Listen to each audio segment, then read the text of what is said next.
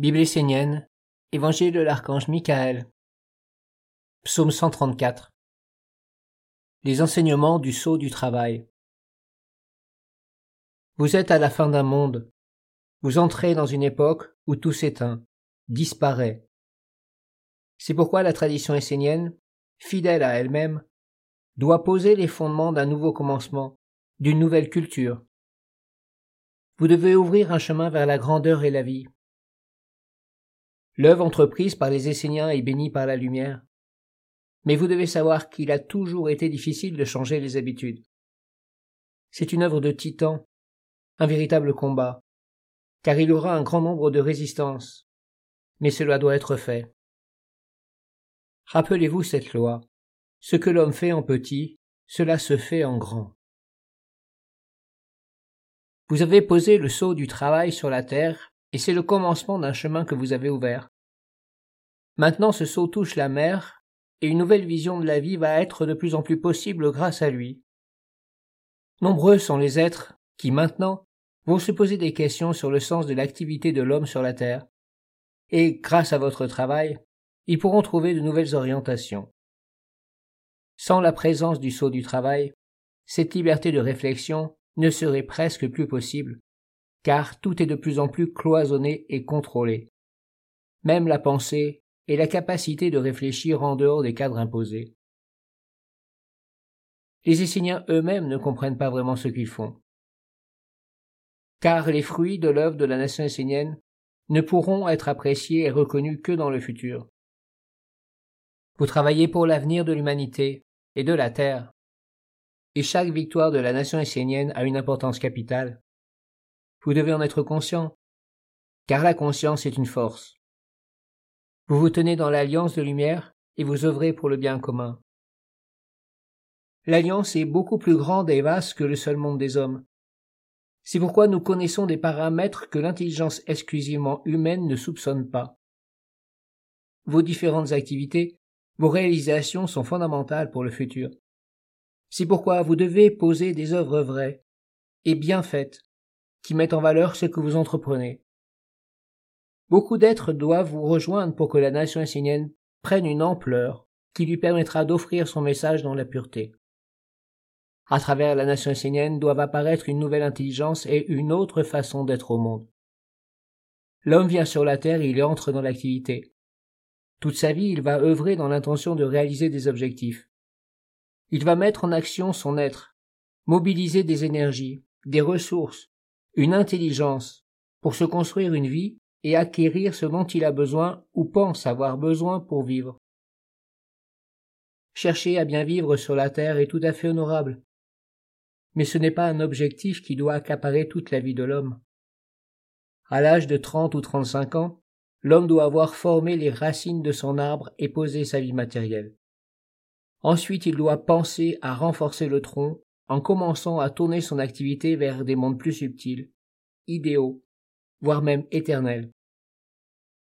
Il est temps que, par le culte du feu et le sceau du travail, l'activité de l'homme soit repensée et redevienne, tout au moins dans la tradition essénienne, une vertu noble, bienfaitrice et intelligente, L'homme ne doit pas consacrer toute l'énergie de son activité à vivre dans le monde du corps et de la mort, mais il doit en conduire une partie vers un monde supérieur, qui lui permettra de construire en lui et autour de lui un monde invisible sacré, subtil, sage, divin. Si l'homme ne donne pas un sens supérieur à son activité sur terre, son âme ne peut pas s'approcher de lui. Son ange ne peut pas le guider et l'intelligence supérieure ne peut pas le toucher. L'homme se trouve alors enfermé dans un monde où tout finit par s'éteindre. Tout est offert à la mort, et en définitive, il ne reste plus rien de l'activité de l'homme. Le sceau du travail est une révolution, car il dit que l'homme ne doit pas simplement œuvrer pour gagner sa vie mortelle, mais aussi pour ouvrir le chemin de l'immortalité. Que celui qui n'a pas encore posé sa vie terrestre le fasse, afin de pouvoir entrer dans une activité plus grande, vaste, qui permet de faire apparaître un monde sacré au-dessus de tout et en tout. Il n'est pas demandé à l'homme d'être sans cesse dans l'activité, mais plutôt de cultiver une conscience intelligente, sage, empli d'âme, qui élève son activité et l'unit à des mondes supérieurs, lui conférant une dimension éternelle. Il est important que l'homme puisse vivre, travailler et agir en harmonie avec une intelligence et une volonté divine. Ainsi, les dieux pourront participer à l'activité de l'homme et lui conférer la bénédiction qui lui est propre. Il faut que l'homme brise le sceau de la bêtise, qui consiste à vivre et à œuvrer sans réellement savoir quelles sont l'intelligence, l'âme, l'influence qui l'inspire et qui agissent à travers lui. L'homme œuvre, vit, agit, mais il ne sait pas réellement pour qui ni pourquoi. Il pense que ce qu'il met en action est bien, mais dans le fond, il n'en sait rien, car il ne comprend pas les grandes lois de la vie. C'est pourquoi le sceau du travail doit rééquilibrer et clarifier les énergies mises en action dans le monde à travers l'activité humaine. Chacun doit se sentir concerné, car c'est une grande clé de la vie que de comprendre la sagesse cachée dans l'activité créatrice. Les hommes devront se tourner vers le sceau du travail avant d'entreprendre quoi que ce soit dans la vie. Car ce sceau est la présence réelle de la volonté divine dans tous les mondes. Ils devront appeler l'intelligence supérieure de ce sceau divin et écouter le message, l'enseignement qui révéleront l'âme lumineuse de l'activité. L'homme pourra alors savoir si son travail vient d'une intelligence supérieure et universelle qui aspire à faire vivre dans l'harmonie plusieurs mondes dans le bien commun, ou s'il s'agit d'une intelligence personnelle qui cherche une stabilité physique. Il n'y a rien de négatif dans les deux cas, car il est légitime que l'homme travaille pour lui, sa famille, son pays, mais il faut que tout soit éclairé et amené dans la conscience. L'homme doit être éveillé et savoir exactement quel but il poursuit à travers son activité.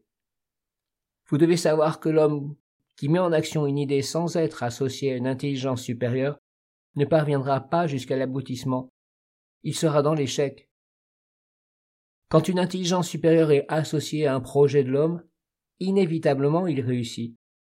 Tout simplement parce que cette intelligence apportera l'inspiration, l'âme, l'énergie à celle ou celui qui la mettra en action à travers le travail. Il est fondamental que l'énergie, l'âme et l'intelligence qui se cachent derrière le travail et l'activité de l'homme soient dévoilées. Il ne faut plus que ce soit une intelligence sombre, motivant un simple instinct de survie ou de réussite, car c'est précisément cela qui conduit l'homme en esclavage. Non pas que ces instincts soient négatifs, mais il est temps de redresser le travail dans la royauté et la dignité de l'intelligence, de l'âme et de l'énergie divine. L'ignorant pense qu'en s'agitant dans tous les sens, qu'en étant dans l'action, dans une quelconque activité, il va forcément réussir, parce qu'il aura mis en œuvre les forces du travail. Mais ce n'est pas réellement vrai, car l'homme seul ne peut pas vraiment réaliser une œuvre. Telle est la grande clé. Il faut toujours qu'il y ait un accord avec une tradition, un égrégore, une intelligence collective, qui ne sont pas physiques. L'homme est entouré de monde et d'intelligence qu'il ne voit pas forcément. Il faut que la mer, avec les minéraux, les végétaux et les animaux, trouve un intérêt dans l'œuvre de l'homme. Il faut aussi que les éléments, les esprits, les génies et les égrégores trouvent une affinité à travers laquelle ils pourront agir et se greffer sur cette œuvre. Alors une intelligence supérieure pourra venir inspirer, guider le tout et se poser sur la terre à travers le travail accompli par l'homme. Tel est le secret de l'alliance de lumière. L'œuvre de l'Alliance se reconnaît au fait qu'elle est transmise à travers une tradition et qu'elle peut vivre à travers les générations. Il est important pour l'humanité de comprendre qu'elle ne peut pas être seule décisionnaire dans l'acte du travail. Tout travail entrepris concerne l'alliance, et il est donc légitime que l'alliance soit consultée. Tel est le bien commun. L'alliance de chaque Essénien avec un ange au sein de la ronde des archanges représente le lien de lumière et d'amour avec le bien commun.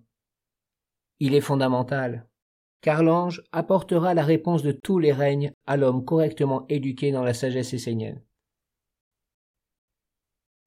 Père Michael, lorsque l'œuvre consiste à apporter une nouvelle culture dans l'humanité, pour que de nouveau soit honoré le Père, la Mère et l'Alliance de lumière, et que cette œuvre est acceptée par le monde divin, faut-il se mettre à l'œuvre même lorsque l'on ne se sent pas capable d'accomplir une telle tâche?